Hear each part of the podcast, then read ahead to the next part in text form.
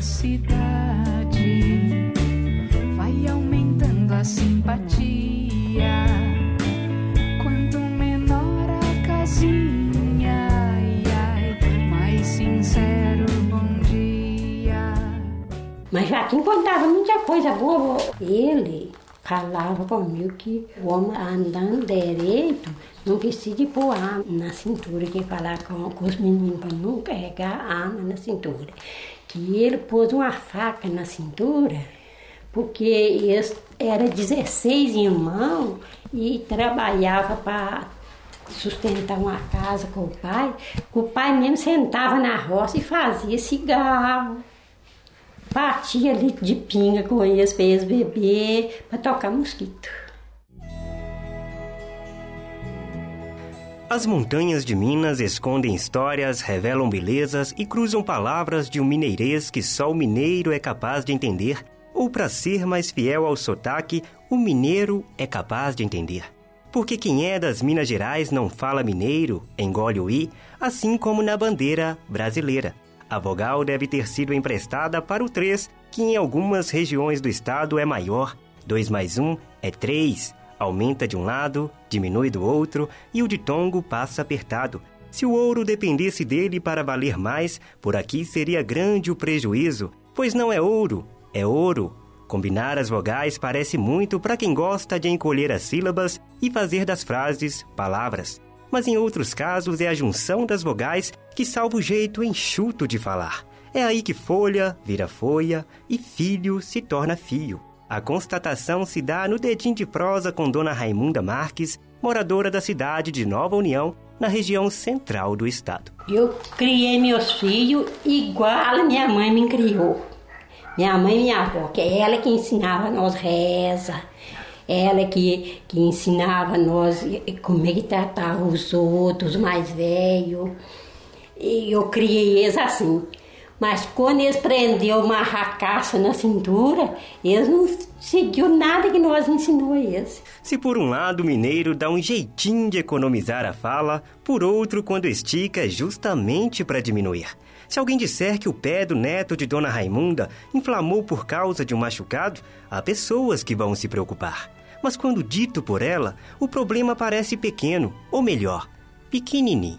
Igual esse menino aqui, menino levadinho, ele tá com o pezinho ali machucado. As meninas fez um curativo lá, mas fazendo assim. Acho que elas lavavam o pezinho dele, punham um remedinho, faziam o curativo, andava, mas não mandava um remédio. A mãe acho que não, não, não, não cuidou, deixou poeira entrar no pé dele, o pé tomou inflamar. Rumo ao fim da conversa, entre o cafezinho e o pão de queijo, ela alerta para a mudança no comportamento do ser humano. E claro, nessa hora, uma palavra que é de todos os mineiros, uma coisa sobre qualquer outra coisa, é usada no desabafo. De primeiro parece que é, é, era um, um, trem que todo mundo era uma pessoa só. E hoje você não está podendo confiar em todo mundo, pode? O caipira fala, o Belo Horizontino diz e o universitário também. Não dá para fugir do mineirês. É verdade que de uma montanha a outra o linguajar sofre mudanças, ou melhor, somam características que só o mineiro é capaz de abraçar. Se para o matuto que masca capim, pôr o pó é mais fácil do que colocar ou pôr o pó, quem são os estudados para julgar se não larga o bendito ai sem saber de onde vem? Gente, isso é Minas, uai! E por falar em Minas, bora dar um pulo na capital mineira? Desembarcar em Belo Horizonte é encontrar os filhos das inúmeras montanhas. Por aqui tem de tudo: gato passando por lebre e até paulista que recita poema de Carlos Drummond de Andrade. Ser mineiro é não dizer o que faz, nem o que vai fazer. É fingir que não sabe aquilo que sabe. É falar pouco e escutar muito.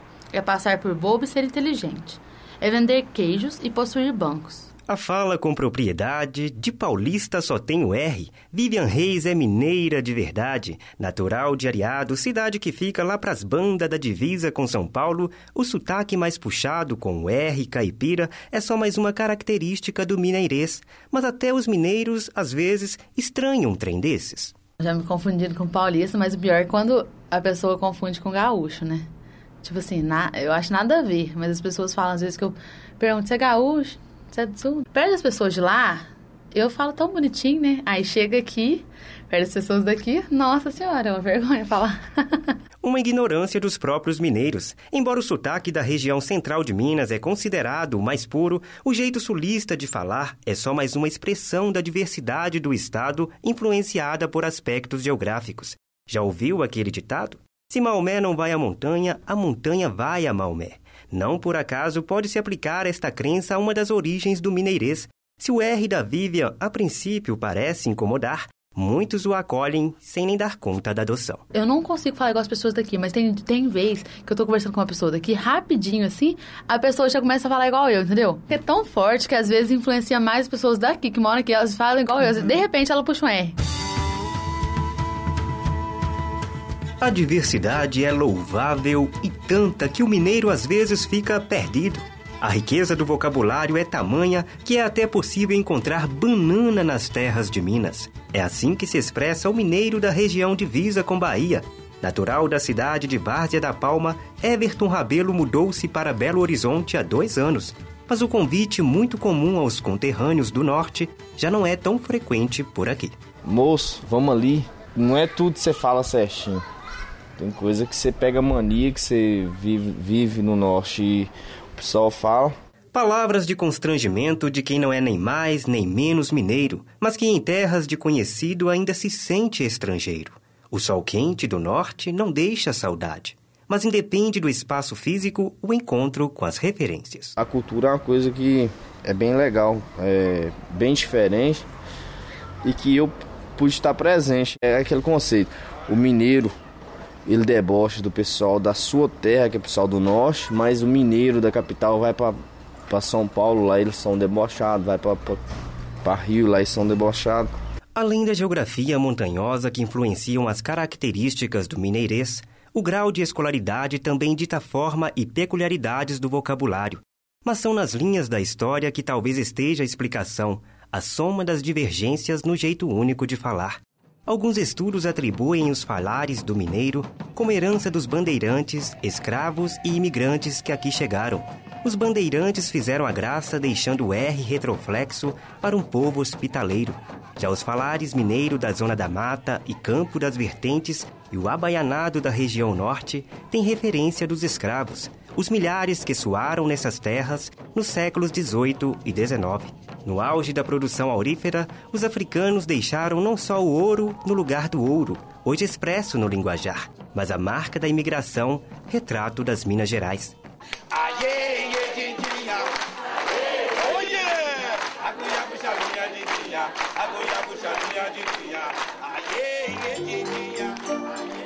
As minas que molduram histórias e vão além das estradas reais.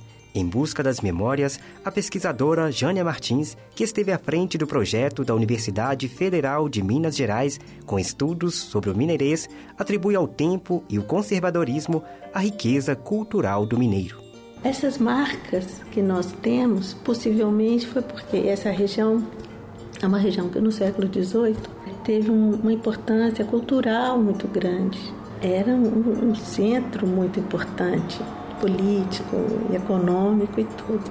Isso fez com que a gente tivesse hoje uma maneira de falar mais conservadora.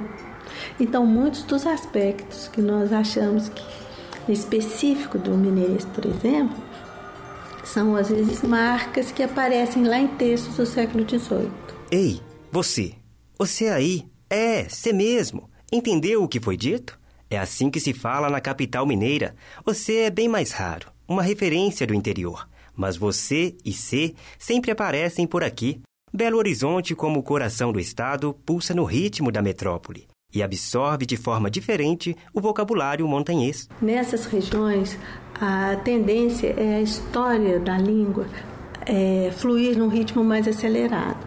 A tendência é você ter uma certa neutralização das marcas daquelas regiões de origem. Não existe o mineirês específico da capital, mas uma coisa é fato e ninguém consegue esconder. Em Belo Horizonte, quase todo menino é menino. Por falar nisso, ficou para trás a menina de Ipoema, distrito de Tabira, cidade do interior do estado. Vale a pena prosear com ela para reforçar o jeito mais típico do mineirês. Bora pegar o trem de volta para ouvir o que ela quer contar? Mas antes, só uma coisa. O trem, não esse, mas o de todos os mineiros, é o que existe de mais comum em meio à diversidade dos conterrâneos. E esse trem vem lá da história, direto do século XVIII, antes mesmo do trem de ferro. Era usado para determinar o conjunto de pessoas e seus objetos que seguiam o imperador. Desde então impera em Minas um trem que até menina sabe falar.